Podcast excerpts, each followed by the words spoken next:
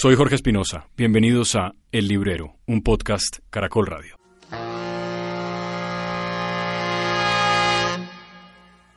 This land is your land.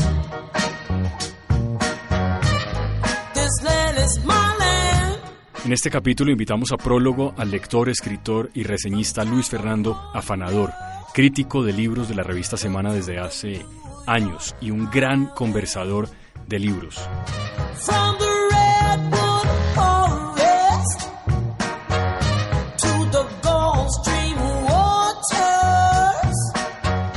Hablamos con él de novela histórica, ese híbrido que con frecuencia no es ni historia ni novela, pero que se vende muy bien en las librerías.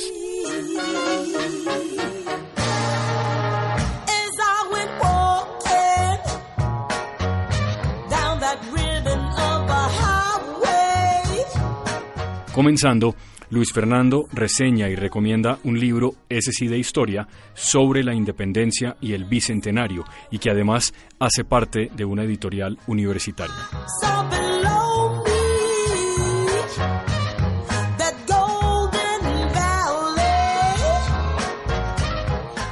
Luis Fernando, ¿Qué cuenta? ¿cómo estamos? Tiempo sin verlo. Qué bueno verlo. Bueno, hola, tú, ¿cómo estás? Bien, señor. ¿Cómo va todo? Bien, ¿Qué ha pasado? bien, todo bien, ¿Todo bien? Todo bien. ¿Vino caminando desde lejos? Sí, lejísimos. Aquí a media cuadra. ¿Aquí a media cuadra? Sí, el tráfico es verdad. Sí, eso es la única manera de soportar Bogotá, ¿no? Si uno tiene que caminar poco. Tiene unos mapas, tiene unos mapas buenísimos. A mí me encantan los mapas. Pero los mapas son muy importantes porque esta vaina pues lo ubica uno, por ejemplo, la entrada la entrada ¿por qué por Pisba, cierto? Cuando había la entrada por Villao, la actual, o sea, las partes más bajas. Pero de- se entraban por la más alta. por la más alta, pues era la más inesperada, pero era absurdo también, ¿no? Llegan vueltos... Casi los acaba. Ca- No, pues es que llegan acabados. O sea, la teoría de este es que llegan acabados. Y ¿Usted se acuerda en esa y novela lo- o sea- de, de Rafael Baena, El cruce de Pisba? sí, sí.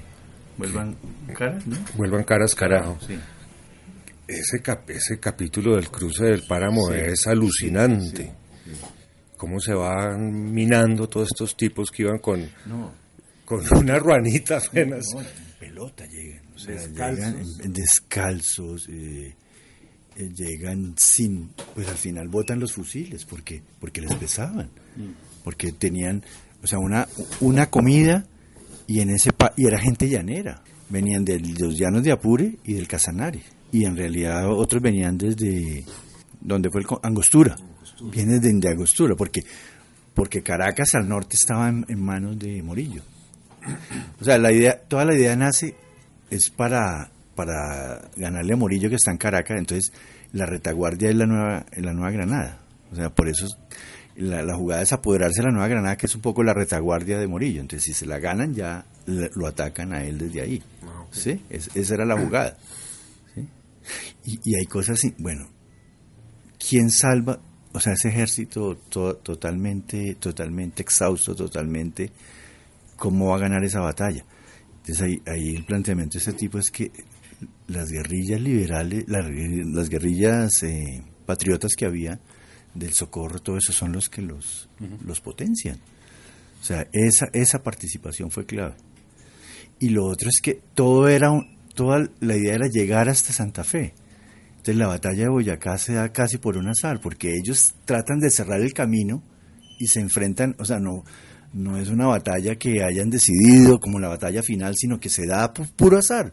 Sí, ellos, ellos le salten, digamos, le salen adelante para cerrar el camino a Santa Fe. Y ahí se da la batalla, que es una batalla un poco, o sea, esto es, es, las casacas rotas, o sea, es, es y los españoles no estaban menos, o sea, los españoles eran casi la mitad. Eh, Barreiro le clamaba a Sámano por armas, por cañones, que nunca le mandó, ¿sí? Decía que no tenía plata, y cuando él huye, que eso es, eso es una imagen, a mí me parece apoteósica, Sámano disfrazado de campesino eh, del altiplano, con un sombrero y una ruana, y con sus caballos, y ¿Eso dejaron... es mito o eso es así? No, eso es verdad, o sea, es verdad. Eso es verdad, o sea, de, de la batalla como tal, como se dice ahora, como tal, no hay mucho como tal. sí, como tal.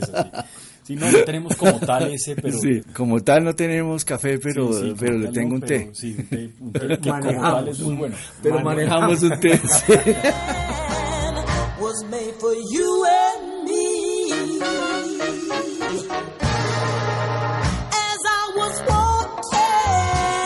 Capítulo 6. Brillar uñas a elefantes.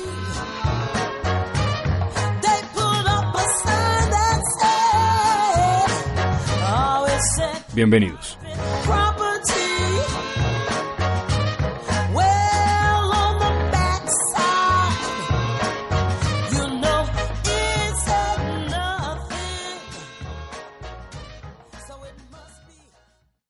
Este libro se llama 1819, es de un historiador del externado joven, Daniel Gutiérrez. Es historiador de la Nacional, pero hizo el doctorado en París. Y, digamos, lo primero que le sorprende pensando en, Editorial Universidad es un libro muy bello, o sea, porque es un libro con ilustraciones muy, muy, muy bonitas y muy pertinentes, con mapas también muy, muy pertinentes, con capítulos cortos, y es como si tiene un, fin, digamos, didáctico, que es contarnos la campaña libertadora, ¿sí? desde que salen de Angostura hasta que llegan a Bogotá y lo que pasó después, de una manera como precisa, escueta y con mucho, con mucho interés, con mucha, con mucho énfasis en los detalles, ¿no? Ahí, ahí, ahí estábamos hablando ahora de la, o sea, esas imágenes que se le quedan a uno de Sámano, que cuando oye que ya vienen, que ya han perdido la batalla de Boyacá y que ya vienen, sale corriendo, ¿no? Sale corriendo y sale disfrazado de, de campesino cundiboyacense, con una ruana y un sombrero rojo y con su y toda su tropa, y en el afán dejan una maleta con nueve mil pesos, 900 mil pesos. Que eso es una fortuna en la época, Fortuna, ¿no? una, Claro. una fortuna. Y no solo eso, sino que ellos también expropian a unas mulas a un hacendado de la sabana, y las mulas llevan como cuatro mil onzas de oro, y las mulas regresan a su sitio. Entonces las mulas se les vuelan, ya bajando para Honda, y regresan a la finca. Entonces el señor que estaba llorando por sus mulas, le llegan sus mulas con cuatro mil onzas de oro. Bueno, como esas historias, eh, dos escenas eh, que tienen como una carga casi novelística. O sea, Bolívar llega a la Plaza Bolívar absolutamente exhausto. O sea, parecían un, eh, un narrador de la época dice que era como una banda de prófugos de que se hubieran volado de una cárcel, ¿sí? Y hubieran caminado 10 días con los zapatos rotos, con las casacas rotas, eh, totalmente aniquilados. Y el general Pla, que viene huyendo de Tensa, viene con 300 hombres. Entonces él, claro, dice, ya llegaron a Bogotá y él flanquea por Monserrate atrás y alguien dice, donde él se le ocurre atacar, en dos horas acaba con Bolívar. O sea, lo mata, lo hace preso. Entonces esas, esas eh, como azares de la historia, ¿no? La batalla misma, que fue un poco absurda. O sea, nadie, uno, uno se imagina como la batalla planeada, la gran batalla, y, no hay tal. O sea, la, la batalla Boyacá es que ellos, los, los, los realistas, tratan de cerrar el paso porque todo era evitar que llegaran a Bogotá, que era el objetivo. Y ahí se ven enfrentar a una batalla que ellos no querían, porque ellos eran la mitad, la mitad de, en soldados, en infantería, en caballería. Eh, Barreiro le clamaba a Sámano por unos cañoncitos y, y Sámano dice que no tiene plata, pero fíjese toda la plata que, que tenía, ¿no? O sea, un- era un tipo medio cobarde. O sea, entonces todas estas cosas de tacaño. tacaño, cobarde y, se- y quería, la, quería la plata para él. Y otra imagen que me impresionó es como dos meses después, en octubre, Santander coge 35 oficiales, incluido Barreiro, y los fusilan en la Plaza Bolívar. Pero de la manera más torpe, porque los que los fusilan, primero no les tapan la- la- Los ojos. los ojos, que es como un ritual del fusilamiento. Segundo, entonces apuntan y no les pegan. Entonces No. los rematan con, con hachazos y todo, y luego empiezan a cantar y a hacer bailes delante de los muertos y describen que los sesos pegados a las paredes, era una cosa dantesca, horrible. Pues tanto es así que Bolívar le llamó la atención en privado, ¿no? A Santander, dijo, o sea, donde el mundo conozca esto, pues como que... Hasta ahí llegamos. Hasta, o sea, menos mal no había, no había en redes, No ni había sí, no había ni... estaba el señor ni- Vivanco ni por ahí. Ni estaba el señor Vivanco, ni la Comisión de Derechos Humanos. Esto, esto creo que el objetivo un poco, Mauricio, le dijimos a Luis Fernando que tratara o que hablara de lo que él quisiera y me dijo a mí antes, quiero hablar de este libro que he leído, pero claro, esto no es una novela, esto no es ficción. No, no, no es Esto ficción. no es pero, ficción. pero fíjate que ahí podemos engarzar como, o sea, a mí me, digamos, me apasiona la novela histórica, me gusta mucho, pero a la vez detesto esas novelas históricas que son como, que ni son novelas ni son historias, o sea, buscan un contexto histórico y tratan como de recrear algo un poco cursi, ¿sí? Entonces inventan una historia romántica en medio de, la época romana y, y- y es todo falso, ¿no?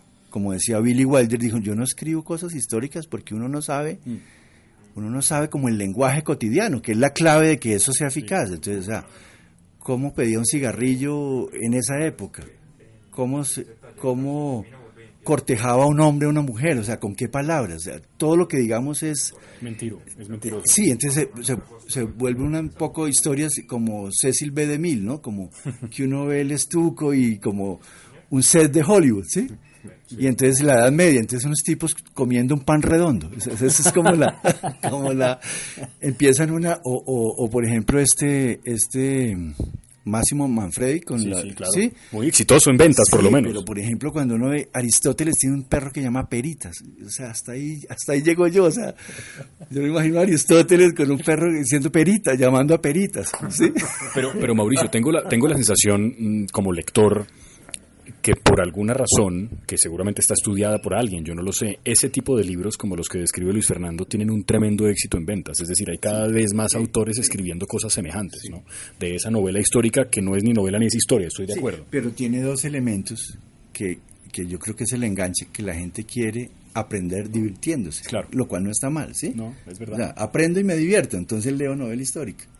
Ento- porque, porque fíjate que hay una cosa interesante, y eso es como prerromántico, y es la idea de la utilidad, ¿no? O sea, porque si yo, es muy burgués en el fondo, Sí. si, si yo leo algo que no sirve para nada, estoy ¿Para perdiendo qué? el tiempo, Claro, ¿sí? O claro. sea, y como el arte no sirve para Sí, el nada. utilitarismo de la sí. Entonces, eh, entonces tú le das ahí, le pegas al utilitarismo de que leo, o sea, me divierto Y aprendo. y aprendo, o sea, di- pero la diversión es un poco perder el tiempo. Sí, sí. Entonces, aprendo, compenso. Sí, ahora, en esta librería no hay mucho de ese contenido. No, no hay mucho, pero, pero es que ese contenido que no le gusta y que le gusta a mucha gente es un contenido que tiene cierta información verdadera, recreada de una forma como comestible, digámoslo, ¿sí? sí. Eh, Aníbal y sus elefantes. Entonces le sueltan a uno el dato por decir algo que le brillaban las uñas a los elefantes. Y eso es, no, pero es que Aníbal le brillaban las uñas a los elefantes. ¿sí? Y ahí arranca una cosa ahí amorfa. Pero son novelas Sí. escritas de esa manera. Sí, pero, pero por ejemplo, para citar un Ursúa de, de William Ospina, que tiene cosas interesantes y le recrea uno la historia de Ursúa, bueno. Pero entonces se imagina las escenas, entonces cuando Ursúa hace el amor con la India, no sé qué, eso parece Pocahontas, o sea, es una cosa que uno, es- o sea, hacen el amor, como diríamos, sí, o sea, es una cosa de ahora metida al pasado, es un imaginario que no, que uno dice, no, no creo que Ursúa hiciera el amor con la India, o sea, él, eh, se, se imagina una escena romántico-erótica, ¿sí? Pero no se supone que la ficción nos permite, precisamente, la literatura permite ese tipo de licencias, digamos, estéticas. Sí, sí, la- las permite, pero, pero claro, como Pero hay todo, que ver cómo se usa. es la credibilidad, exactamente, es que todo es una, en la literatura todo es cómo, cómo se diga y cómo te convenza, o sea, la polémica, por ejemplo, extrapolando un poquito de, de Juego de Tronos, el final, ¿cierto? Pero fíjate que hubo una discusión que ese final tan, o sea, decepcionado y la gente hasta firmaba una petición en Chain.org y, ¿sí? Para que cambiaran el final. Sí, sí, y esos, eh, los youtubers que, los youtubers que, que eran buenísimos y comentaban la película y había uno que decía, no, es que no me lo puedo creer, esto es lo peor que me ha pasado, ese Español, final. claro. Sí, Ya, esto es obvio. final, esto es una mierda, esto, esto me mató, esto, bueno, no, me dañó la vida, una cosa. Y yo me puse a ver, el final está bien, es que fue muy apresurado. O sea, te metieron en, en seis capítulos que ha debido ser diez capítulos por lo menos. Entonces te lo metieron a la fuerza y eso es lo que no convence. Entonces, no es que no haya podido ser de esa manera, sino que te tienen que persuadir. Ajá. Y entonces te tienen que trabajar para lograr convencerte de eso. La, ¿Se se le ocurre, Mauricio, alguno de esos libros populares que usted crea que tengan méritos suficientes como para no catalogarse dentro de eso que no es ni novela ni es historia? Algo que le haya llamado la atención, que no tiene que ser una novedad, porque esto en el fondo se trata también de hablar de, de libros que nos gustan. Pero es que el problema es de esos libros, a mí me pasa lo mismo que Luis Fernando, a mí me aburren profundamente, entonces no los leo y a veces que me pongo a mirarlos y empiezo a encontrar que no solo el novelista tiene toda esta cosa eh, vendedora, sino que empieza a opinar y se echa unas parrafadas larguísimas opinando sobre esa parte histórica. Me parece que eso no, no es novela, ni es historia, ni es nada. Y fíjate que Tolstoy hacía eso, en La Guerra y la Paz opinaba. O sea, el último capítulo de La Guerra y Paz es un ensayo de historia, donde echa su rollo de que es muy interesante de, de la historia, ¿no? ¿Y qué lo hace diferente entonces a todo lo que hemos mencionado? Digo, aparte del hecho de que uno habla de Tolstoy y quiere quitarse el sombrero, pero digo, ¿qué lo hace distinto entonces? Claro, que es Tolstoy, o sea, que es capaz, Claro. pues sí. que es capaz de crear, o sea, O sea, que- ¿te persuade? o sea, sí, no, lo que no nos queda son sus peroratas sobre la historia, sino los personajes que creó y que, sí, o sea, eh, cuando el príncipe Andrei está mostrando que las órdenes que da Napoleón nadie las cumple, ¿sí? Entonces hay esa teoría que él trata de desarrollar de que la historia no la hacen los grandes hombres. O sea, Napoleón finalmente quería invadir Inglaterra y termina invadiendo Rusia. O sea, ya hay un despropósito entre, entre lo que quiere el gran... O sea, la historia no la hacen los grandes hombres como creía Carlyle, sino lo hacen...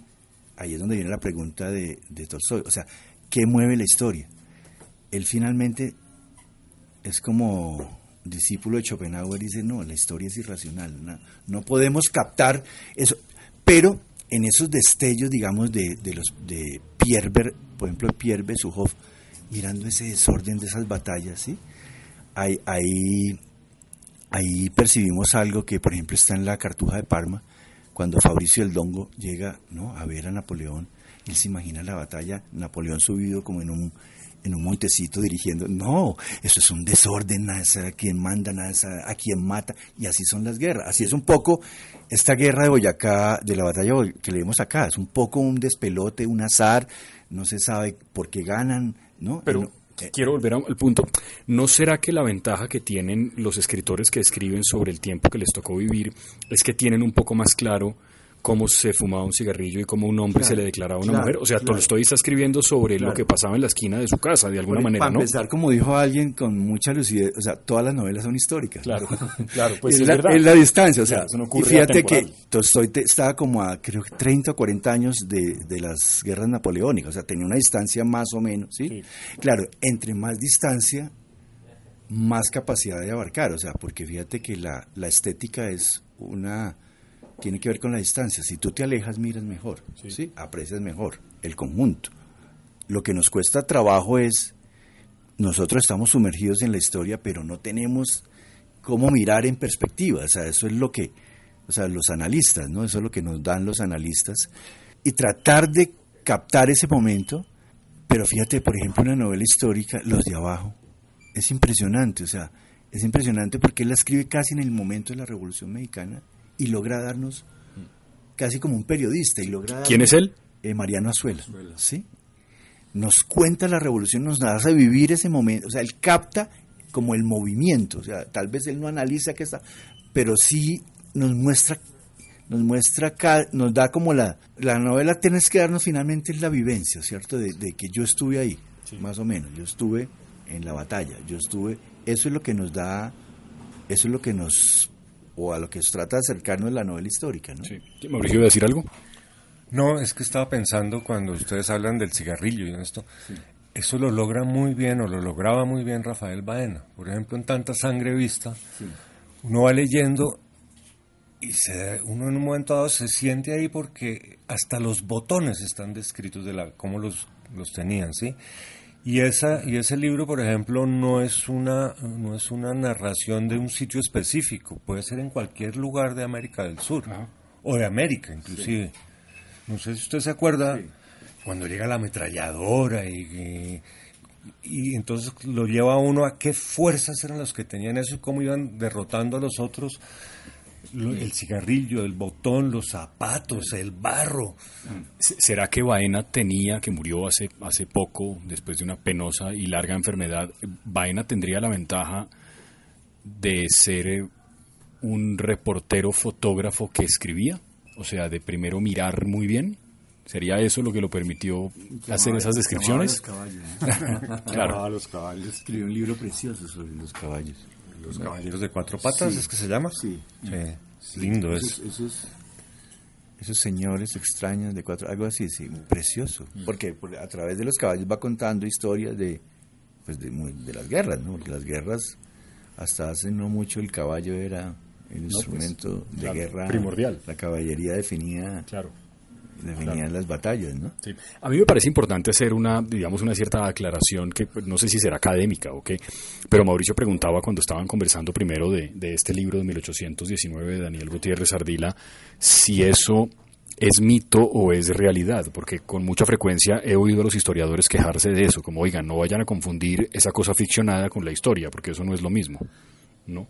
Fíjate que aquí, hay, aquí puede haber una cosa interesante. Las. De todas maneras, como, como decía Tolstoy, nadie logra abarcar ni la historia general, mucho menos la, la, la, la historia más específica. Es muy difícil. Sobre esas lagunas es que yo creo que se construye la gran ficción, pero es, es como, como hacen los escritores mentir con conocimiento de causa. O sea, la, inve- la investigación exhaustiva hasta donde se pueda, pero hay lagunas en la eh, es el, eh, Daniel utiliza fuentes muy muy valiosas como como toda esa documentación de Juan Fre- Friede, ¿cierto? Que era que era un polaco que llegó aquí a, Colombia a vender carros y terminó siendo historiador. Y él él recuperó unos archivos que están en la Universidad de Indiana y son, por ejemplo, las cartas de Sámano con Barreiro. Entonces fíjate que hay una, es una fuente muy rica, pero igualmente, o sea, está muy bien investigado, pero hay cosas donde, donde es especulación, digamos, de las batallas como tal, no hay mucha información, o sea, nadie se sentó a, a contar eso. Entonces, de, de entonces, dón- cómo fueron las batallas, de cómo se ganó, entonces se sabe como cosas así que en el pantano de Vargas estaban perdidos los patriotas y de pronto llegó el general Sublet, ¿sí? Y, y definió la cosa, ¿sí? Porque logró conquistar la, la ladera, la montaña, que era la clave siempre para, para, para las batallas. Entonces, pero, pero detalles, detalles muchos de la bat- batalla no hay. Entonces ahí ya, pues los investigadores llegan hasta, y los historiadores hasta un punto, pero hay otro punto donde ya es, ya es la imaginación. O que es, puede ser eh, beneficiosa o no, depende cómo se cuente. O sea, de- ahí sí viene la, la, efic- la eficacia artística, de cómo te lo cuenten, cómo te convenzan de que eso pudo, porque es que la, porque la, digamos, la, la historia se ciña a los hechos y la, la literatura es no lo que pasó, sino lo que pudo haber pasado, ¿cierto? Que sea, que sea eh, creíble como algo posible, ¿cierto? Como dice Kundera. El crimen de Raskolnikov nunca ocurrió, pero pudo haber ocurrido. O sea, de eso se trata que nos, de que pudo haber ocurrido, ¿sí? De que ese hecho, yo creo que la gran o la buena novela histórica logra eso, de que eso pudo haber pasado. Claro, para convencernos de eso, si hay como un estudio de los hechos. O sea, porque si a ti te cogen una mentira, ¿sí? Si tú estás jugando a, una, a algo de verosimilitud y metes algo que es- te- se te cae el andamiaje, ¿sí? O sea, tienes que, por eso, pues, eh, eh, García Márquez, que contó la vida de Bolívar, pues, se leyó todos los historiadores y ya pudo inventar escenas, ¿cierto? Escenas eh, como esa del el- el atentado en Jamaica, que es creíble, pero pues es, es, es- es inventada, ¿no? O sea, Ahora, pero eso no solamente pasa, eso de los detalles y de la precisión de las cosas que uno describe no solamente pasa en las novelas históricas. O sea, una novela de cualquier cosa tiene que tener una cierta coherencia en lo que cuenta, Mauricio, porque de otra manera, pues eso Eso es lo pierde que el interés. Fernando del andamiaje. Cuando el andamio se empieza a mover, no se puede uno agarrar de la brocha. Sí. Qué bueno.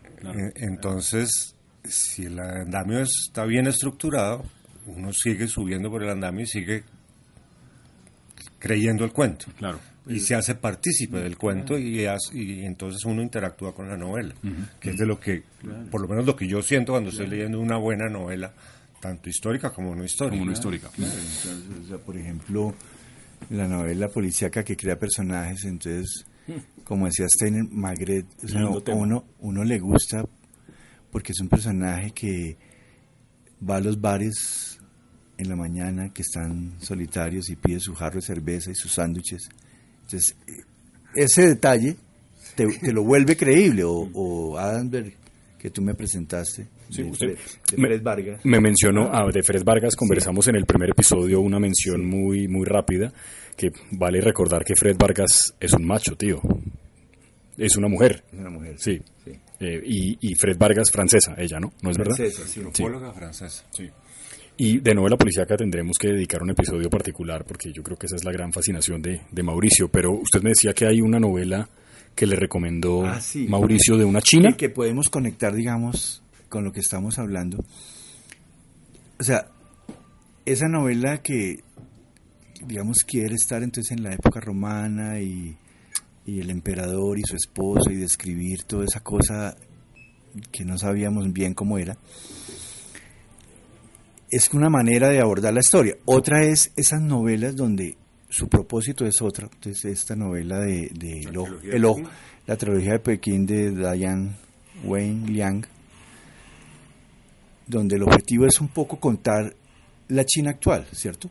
Pero hay una historia que nos engarza con un hecho histórico que es la revolución cultural, porque el- un personaje que es el papá de la protagonista eh, fue víctima de, de- esta cosa de la, de la casa de brujas que fue la revolución cultural, y ahí nos cuentan la historia. Entonces fíjate que esas novelas donde la historia aparece como un contexto es más interesante. O sea, va metiendo un contexto histórico en una historia que es lo que lo mismo que pasa con el erotismo. Una novela puramente erótica es aburrida, pero una novela normal donde hay escenas eróticas es más erótica. Eso, eso decía Vargas Llosa, ¿no?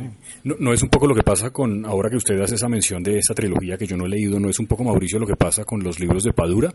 O sea, yo leo a Padura en su saga de Mario Conde y encuentro un montón de referencias históricas a cómo a cómo y en qué modos la revolución cubana ha triunfado y en qué otros modos ha fracasado estruendosamente. A pesar de que no son novelas que pretendan contar eso. En la última, por ejemplo, hay una descripción que hace Padura cuando se pierde la Virgen Negra, aquella famosa, hay una descripción que hace de un suburbio en La Habana que es una cosa aterradora. A- absolutamente aterradora y yo me la creo completamente, una descripción de la miseria absoluta. ¿No es un poco esa la idea también de Padura cuando escribe desde el 89 hacia adelante y va contando lo que pasa, incluyendo periodo especial? Yo no sabría si esa es la idea de Padura. Yo lo que creo que Padura es que es un testigo de su tiempo. Sí, también, claro. Y entonces, él mismo ha dicho que él, si no estuviera en Cuba, no podría escribir. Y él lo que escribe es lo que lo está permeando a él y eso es lo que se refleja en sus novelas, ¿no? Sí, sí. Pero por ejemplo en, en- en esa que, que tú mencionaste, que es la transparencia del tiempo. Sí, sí, que es la última, bueno, de, de la saga. A mí me parece que, que está muy bien la historia actual, pero cuando él trata de meter la historia de la Virgen y todo eso, ralentiza un poco la narración. O sea, ese es el peligro. O sea, tú tienes que, que no pasa, digamos, en, en esta historia de, de- de la China o, o la de Fred Vargas, ¿cierto? Donde te mete una historia medieval, pero nunca se pierde. se va metiendo, digamos, se va metiendo como en las dosis justas y no hay una, no hay como una No se pierde tensión. no se pierde la tensión narrativa, sino hay como una extrapolación, sino que se va tejiendo en el mismo tejido de la co- se va met- eso claro, eso es muy difícil, pero esa es como el tipo digamos de novela histórica, ¿no? que, que a mí me gusta. Bueno, ¿Usted ya se leyó las de Luis Penny? no, La canadiense. No, no. Es que es exactamente eso, es la trama del asesinato o del robo, lo que sea. Sí. Normalmente es el asesinato con la parte histórica, pero esa parte va jugando. Por ejemplo, bueno, es que si no la has leído, la del, la del convento de los monjes, perdido por allá, entonces hay un asesinato en el convento y Gamache tiene que ir al convento con su ayudante, pero también le van contando a uno cómo llegaron los monjes al Canadá, cómo fue que llegaron esos barcos en el 1600 no sé qué, cómo trata, y van narrando todo esto, pero a la vez están investigando sobre el crimen. O sea, el nombre de la rosa.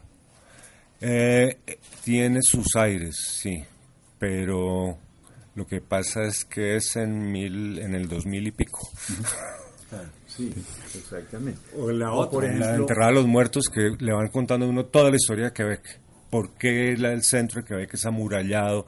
¿Y cómo fueron las peleas entre franceses e ingleses? ¿Y por qué aún los canadienses siguen entre francófonos y anglófonos? Claro, claro. Una de las novelas históricas que, que más me gusta es Bomarzo, de Manuel Mujica Laínez, que es en el, una historia en el Renacimiento. Y esa sí está metida totalmente en los personajes, todo es la, es la época. Pero yo me acuerdo de una frase en la novela donde de pronto dice, está analizando como la psicología de Pierluigi Orsini, que es que es un personaje contrahecho, es como un Ricardo III, un personaje fascinante, encantador, perverso, malo, ¿no? Eh, resentido, pues como debe ser, porque pues la naturaleza no lo trató bien. Entonces, el, de pronto el narrador que cre- lo creemos metido en esa época dice, un psicoanalista, alguien te rompe totalmente la ilusión, pero es como, pero eso, digamos, la rompe, pero no lo daña, pues está haciendo un guiño diciendo, o sea, esto es ficticio, o sea, no, no, ¿quién va a saber cómo, cómo era Pierluigi Orsini? Entonces te está haciendo un guiño diciendo, no estamos inventando eso, pero sigamos. Sigamos. ¿Sí? Sí. Eso me parece lindísimo, porque no, no está creando ese, es como mostrar esto es, esto es relativo, ¿sí? Pero a es la que vez- Ese guiño a mí me parece que es como el vaso de agua en una maratón, ¿no? Sí, exacto, muy buenísimo, linda la imagen, sí, exacto. Porque esa novela es de largo aliento. De largo aliento. Y es una novela exigente con el lector. Sí. Y no todo el mundo la termina, ¿no? Ya, sí. Uf, yo conozco más de un desertor de esa novela. Sí, sí, sí, sí. Que es como Noticias del Imperio, por ejemplo. Sí. Y eh, a mí me parece una novela extraordinaria, Las Noticias del Imperio. Me gusta más que, Mo- que Bomarzo. Porque es ahí el lenguaje, lo barroco, ¿no? Lo, es, el, El ah, de Carlota es apasionante. Y fíjese que sale del delirio y entra en la cosa cotidiana del día a día en el imperio mexicano. Y todas las cosas que se están tejiendo en contra de Maximiliano. Y después vuelve y entra en ese delirio. Hasta que nos lleva al fusilamiento, que ahí eso sí ya la dispara, ¿no?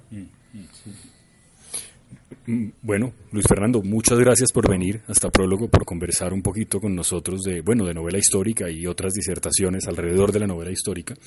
La recomendación queda para, para la gente que nos oye de este libro, este sí puramente histórico, Daniel Gutiérrez Ardila, 1819. y, y hagamos un paréntesis. A ver. Es, una, es un libro hecho como, pues tiene un fin didáctico pa- para un lector eh, eh, joven, lego, ¿sí?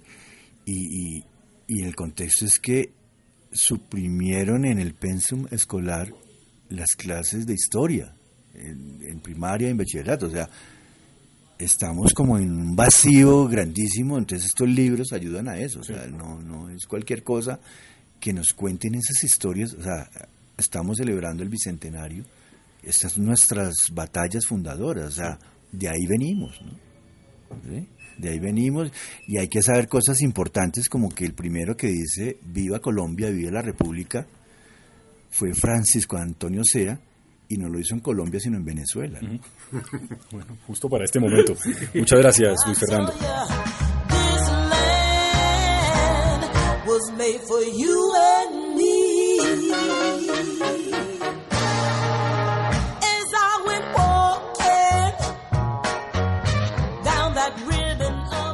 Con la producción de Valentina Sandoval y la edición del buen Felipe Reyes. Trabaja vago.